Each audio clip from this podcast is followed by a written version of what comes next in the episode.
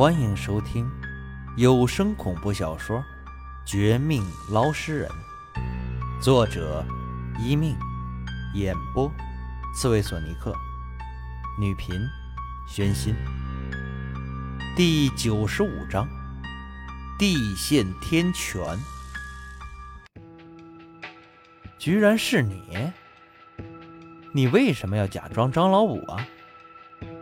你早就来过那个地方，知道我爸的事儿。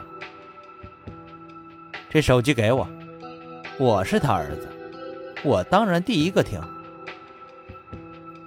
仍然处于激动状态的我，一看白天张老五变回廖明雪，不但不觉得惊喜，反而有些不高兴，因为情绪失控。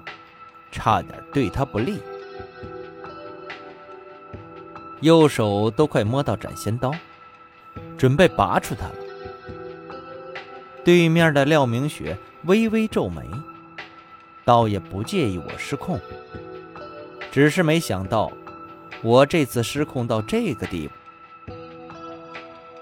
但他依然拿住手机不给我，反而将我挡住。一边轻声呵斥，让我冷静，一边也将他这些天的情况和盘托出。听完这些细节之后，刚才还有些激动，差点真的和廖明雪干打的我，这才发现自己的唐突，同时，也被他的经历震惊。原来呀。廖明雪之所以要假装张老五，也是有苦衷的。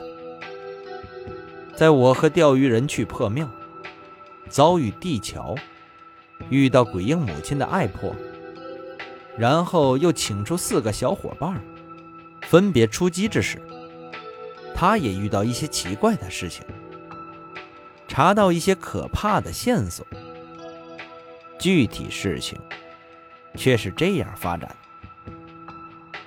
几天之前，廖明雪先是回到之前的山谷，见到被秦老八镇压的鬼婴母亲。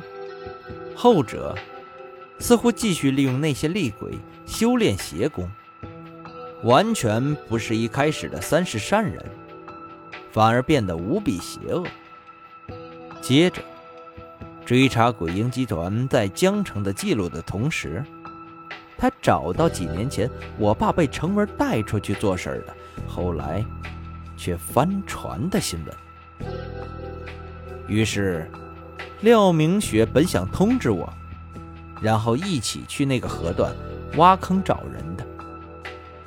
可没想到的是，半路上遇到天机门的杀手，他被一番堵截，差点吃亏。好在功夫不错，而且那几个天机门的杀手有些不对劲儿。他们之前被我和钓鱼人铁牛吊打，但没有太大的内伤。可廖明雪遭遇时，那群人身上的邪气深重之外，还有重大内伤。一番苦战后，廖明雪抓到为首的头目。追问出他们的人在河边挖坑的事儿，于是来不及通知我的他，只能自己出手，一路尾随。好不容易到了我们刚才经过的河段，却有撞邪。说到这件事儿，他至今心有余悸。王青，得亏你遇到的是我，不是那些不人不鬼的村民。如果是他们，你就糟了。这话怎么说的？你的意思是，那些村民早就撞邪，不一般。可是我之前去的时候，就是你一个人，没见到其他人呢。呵呵，那是你去的时间巧。你难道没有想过，为什么我假装张老五等你？自己不下河床挖坑吗？你可知道，那下面除了你见到的干尸，还有更可怕的场面。当年你爸他们根本不是去转移鬼婴集团的财产，而是被骗去当献祭的。廖明雪第一次这样不满的和我说话，我看得出来，对于我的进度，他有些不爽，但并非针对我个人，而是觉得我有些辜负我爸。事实上，也正如此，我没有一般人以为的那么厉害。这次挖坑，还都是钓鱼人等一起帮忙才敢。但既然他都如此明显讥讽我，我自然不能示弱。在廖明雪重新戴上面具，恢复张老五身份之时，我也开动脑筋，思考出这件事的关键。我懂了，鬼婴集团当年肯定还有一个更厉害的成品，不小心留在那河床，因此。骗我爸他们去，结果献祭应该是失败了，死伤无数。他们自己也被迫留下来苟延残喘。至于村民，多半是喝了河里的水，出事儿了。于是自作主张，将河床挖开，打算制造一起邪事儿，对外。可以避免鬼婴集团的骚扰，对内，则是蒙骗自己，骗自己说是撞邪，不是因为他们贪财，帮鬼婴集团的人一起挖宝贝出的事儿。也因为如此，我白天问的几个人，几乎都不肯说真话，只有你。你这个假张老五说了真话，雪雪，你这次帮我大忙。没有你的话，我可能直接回来了。想不到，你心里还有我。恢复平常自信的我，这时候开始调戏廖明雪，想着这绝色美女竟然做出这么大牺牲。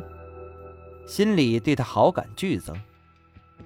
本想着自己费力一番推理，应该可以赢得他的欣赏，我们可以和好如初的。但没想到的是，廖明雪虽然承认我刚才说的七八分是真的，但却对我说出最后的话不以为然。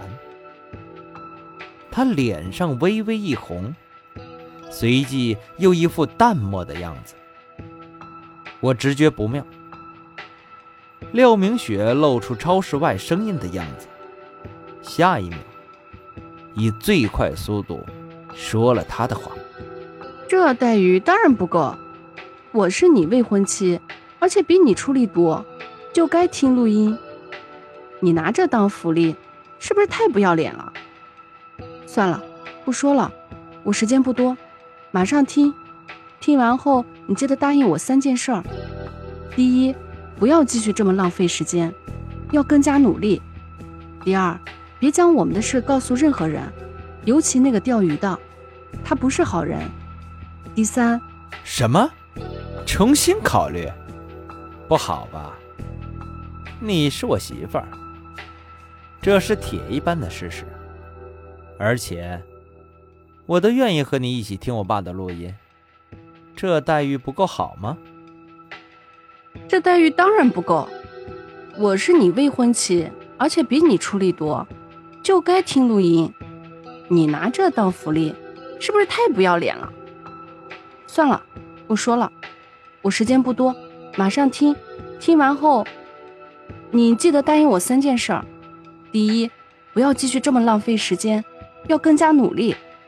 第二，别将我们的事告诉任何人，尤其那个钓鱼的，他不是好人。第三，廖明雪第三件事还没说完，我已经听到门外钓鱼人等人走过来的声音。他们老远就招呼，见此，他脸色一变，来不及说，只得将录音复制一份带走，自己。消失于茫茫夜色。我还没追上去，就被钓鱼人他们给堵在门口。青哥，你没事吧？你在看谁呢？伯父的手机录音。啊，没谁，我看你们呢。前辈，铁妞，虎妞，彪子，我们一起听。这录音多半和我爸关系极大。说着这话的同时，我和他们四人找了个街角人少的地方，一个接一个的听完小灵通的录音。